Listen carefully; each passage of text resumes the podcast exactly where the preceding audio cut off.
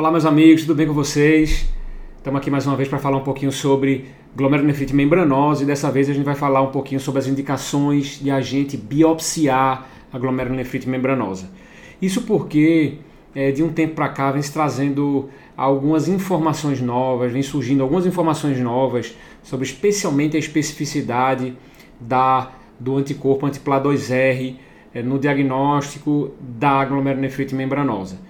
Né? Então, esse anticorpo, um anticorpo foi publicado, os primeiros trabalhos em 2009 por Beck no New England, foi um trabalho bem famoso, em que trouxe é, uma presença muito importante, muito grande do anticorpo anti-PLA2R, antifosfolipase A2 do tipo M, que é o nome dele é, por extenso, é, dessa proteína, ela está presente em mais de 70% das glomerulonefrites é, idiopáticas, ele está presente é, em grande parte dos pacientes com glomerulonefrite primária, membranosa, e ele é um marcador tanto de diagnóstico quanto de atividade da doença, como é um marcador muito sensível para a gente avaliar a resposta terapêutica e é um marcador que hoje em dia está sendo utilizado de forma é, corriqueira e de forma mais, é, mais intensiva na prática com o intuito de a gente tratar melhor e de forma mais correta esses pacientes com glomerulonefrite membranosa. Sei que muitas vezes não está disponível nos serviços de saúde do SUS,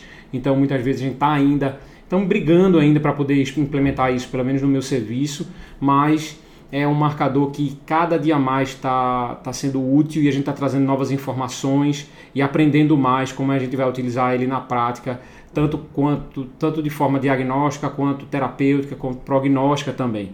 Tá? Então a gente vai falar um pouquinho sobre a necessidade da biópsia renal e o que, que traz, essa, esse marcador novo traz de informação sobre a necessidade ou não de, de, do diagnóstico da, da, da glomerulonefrite membranosa necessitar é, da, da biópsia renal. Então vamos trazer algumas avaliações que foram feitas, algumas sugestões, os fluxogramas que foram feitos é, e foram apresentados no, pelo CADIGO de 2021, pela nossa diretriz que a gente segue é, de forma mais é, sistemática é, do, do, do, CADIGO. E vamos, vamos ver com vocês aqui agora quais são essas diretrizes, o que, que trouxe, quais foram as novidades que eles trouxeram. Então vamos lá. Será que é necessário ou não a biópsia da glomerulonefrite membranosa nos pacientes com síndrome nefrótica e PLA2R positivo. Então, para me apresentar novamente, meu nome é Luiz Sete, eu sou médico nefrologista e sou responsável pelo conteúdo teórico aqui do Nefro Atual. Então, vamos lá. É, existe sempre uma, uma, ideia nossa de que a gente um dia vai chegar à nossa biópsia líquida, né, em que a gente vai, através de biomarcadores é, tanto urinários quanto séricos, saber o que está acontecendo ali no rim e evitar uma biópsia renal, que é um procedimento mais invasivo. Mas até hoje, na imensa maioria e quase todas as glomerulopatias, a gente necessita da biópsia renal para ter aquele diagnóstico diferencial e saber o diagnóstico confirmatório para poder instituir a terapêutica apropriada. Então a gente tem ainda a biópsia renal como sendo o padrão ouro para o diagnóstico de todos, a todas as glomerulopatias é, e todas, praticamente várias doenças renais, não só as glomerulares, eles exigem o, o tratamento, o, o, trato histológico para a gente poder ter a certeza, mas a evolução está surgindo e o PLA2R pode ser o primeiro aí a, a mudar um pouco esse nosso é, paradigma aí de sempre precisar de fazer é, biópsia é, renal para dar o diagnóstico da glomerulopatia subjacente. Então,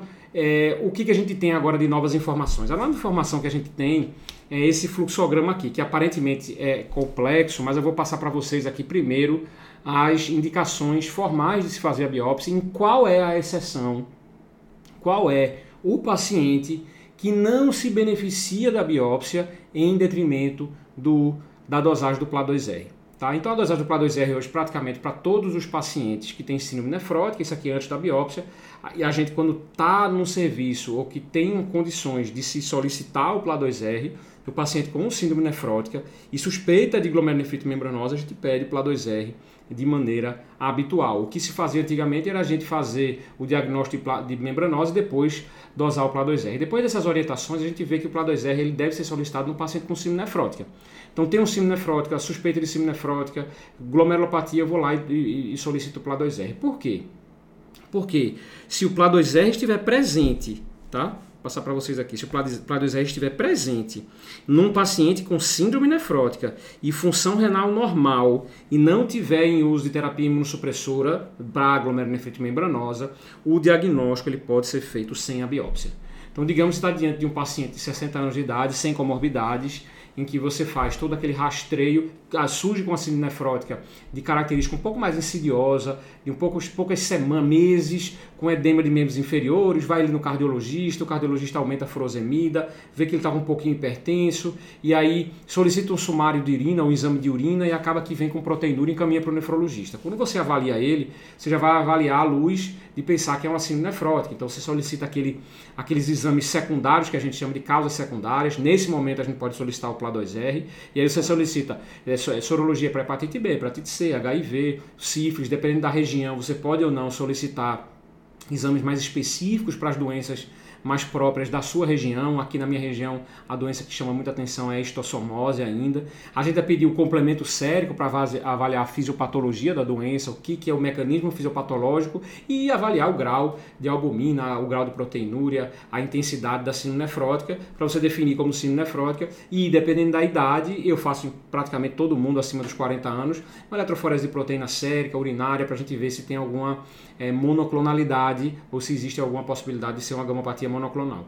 E, e, e, se o paciente tem ou não a indicação de investigar alguma glomerulopatia que seja de causa secundária do tipo neoplásica, o paciente de história de tabagismo importante, enfim, todos aqueles critérios que a gente conhece para poder fazer o rastreio do paciente com síndrome nefrótica.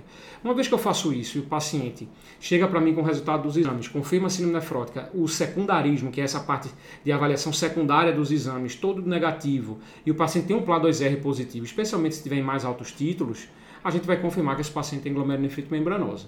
Tá? É, sem indício algum de outra doença secundária e paciente é, com síndrome nefrótica sem alteração da função renal. Tá?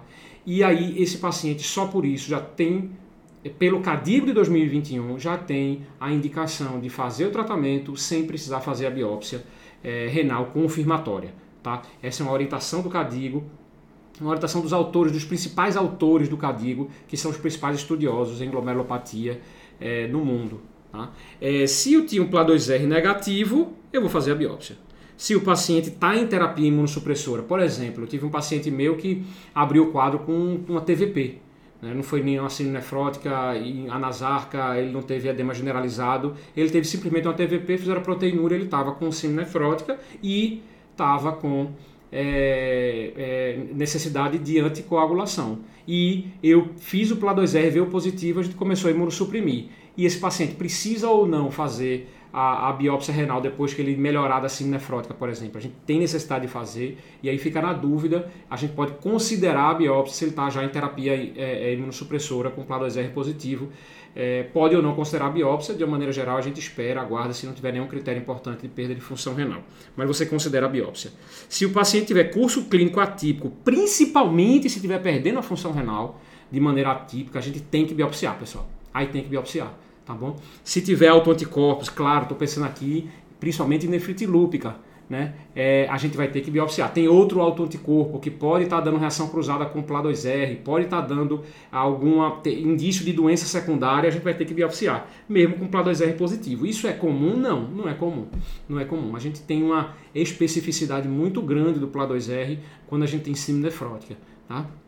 Não tem resposta imunossupressora, então você começou a fazer o tratamento, seja com o esquema Ponticelli, seja modificado, seja com o esquema é, do Mento, com rituximab, seja ele com inibidor de calcineurina, e você não teve é, resposta clínica, a gente tem que suspeitar que isso pode ser uma outra glomerulopatia também. Então faz a biópsia renal, queda da taxa de filtração glomerular ou manutenção e desaparecimento, manutenção da síndrome nefrótica com desaparecimento do PLA2R, ou seja, o paciente se mantém com síndrome nefrótica na ausência de PLA2R, tem que avaliar se tem algum diagnóstico concomitante, um diagnóstico adjuvante, conjunto com a glomerulopatia membranosa é, ou não. Tá? Então, essas são as indicações. Então, de uma maneira geral, vocês vão ver na prática que vários pacientes se enquadram nessa etiologia aqui, nessa forma aqui, que é a forma de quê?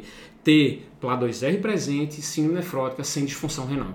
Nesse paciente, o CADIGO 2021 já autoriza a não realização da biópsia e o tratamento de acordo com a necessidade. Será que ele precisa de tratamento ou não? Aí você vai ter que saber os critérios de, de ele tem baixo risco, moderado risco, alto risco e muito alto risco e instituir o tratamento, a terapia baseado nisso. Ou então esperar um pouco mais, três a seis meses, para ver como é que evolui os títulos e determinar se você precisa fazer o tratamento ou não. Mas em que se baseou isso? Se baseou em vários estudos que 2009, desde a descoberta do PLA2 até agora, 2021, a gente tem é, vários estudos avaliando sensibilidade e especificidade do PLA2R. É fato que o PLA2R ele tem uma sensibilidade em torno de 65%, 75%. Então, uma sensibilidade razoável, é uma, uma, uma sensibilidade moderada alta e o que chama muita atenção é a especificidade ela tem uma especificidade maior do que 99%. Uma vez com PLA2R positivo, a chance de ser um PLA2R positivo a membranose idiopática é muito grande.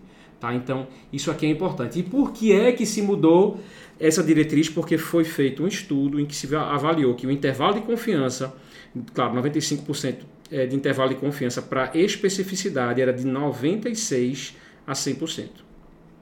Então, ela varia o intervalo de confiança de 96% a 100% para o diagnóstico da glomerulonefrite membranosa primária, que é comparável ao desempenho diagnóstico da biópsia renal. Veja que interessante, hoje o PLA2R positivo tem uma especificidade comparável à biópsia renal, porque tem uma especificidade muito próxima de 100%, e isso que faz com que esse, esse essa, essa nosso protocolo para poder investigar o paciente com síndrome nefrótica tenha mudado é, de rumo e a biópsia renal tenha ficado como sendo opcional, não estou dizendo que tem que fazer ou não tem que fazer, eu acho que pode, se não, pode não ser feita, está correto se você não fizer, baseado nas novas diretrizes, a biópsia renal em pacientes com PLA2R positivo, função renal normal, secundarismo negativo e síndrome nefrótica. Tá bom, pessoal? Então esse era o conteúdo que eu queria passar para vocês. Um forte abraço, estou aqui à disposição para qualquer dúvida. Se você quiser qualquer, fazer qualquer pergunta, pergunta aqui na caixinha embaixo. Eu estou à disposição para sempre responder e sempre melhorar o conhecimento da nefrologia para todos. Tá bom? Um forte abraço e até a próxima aula.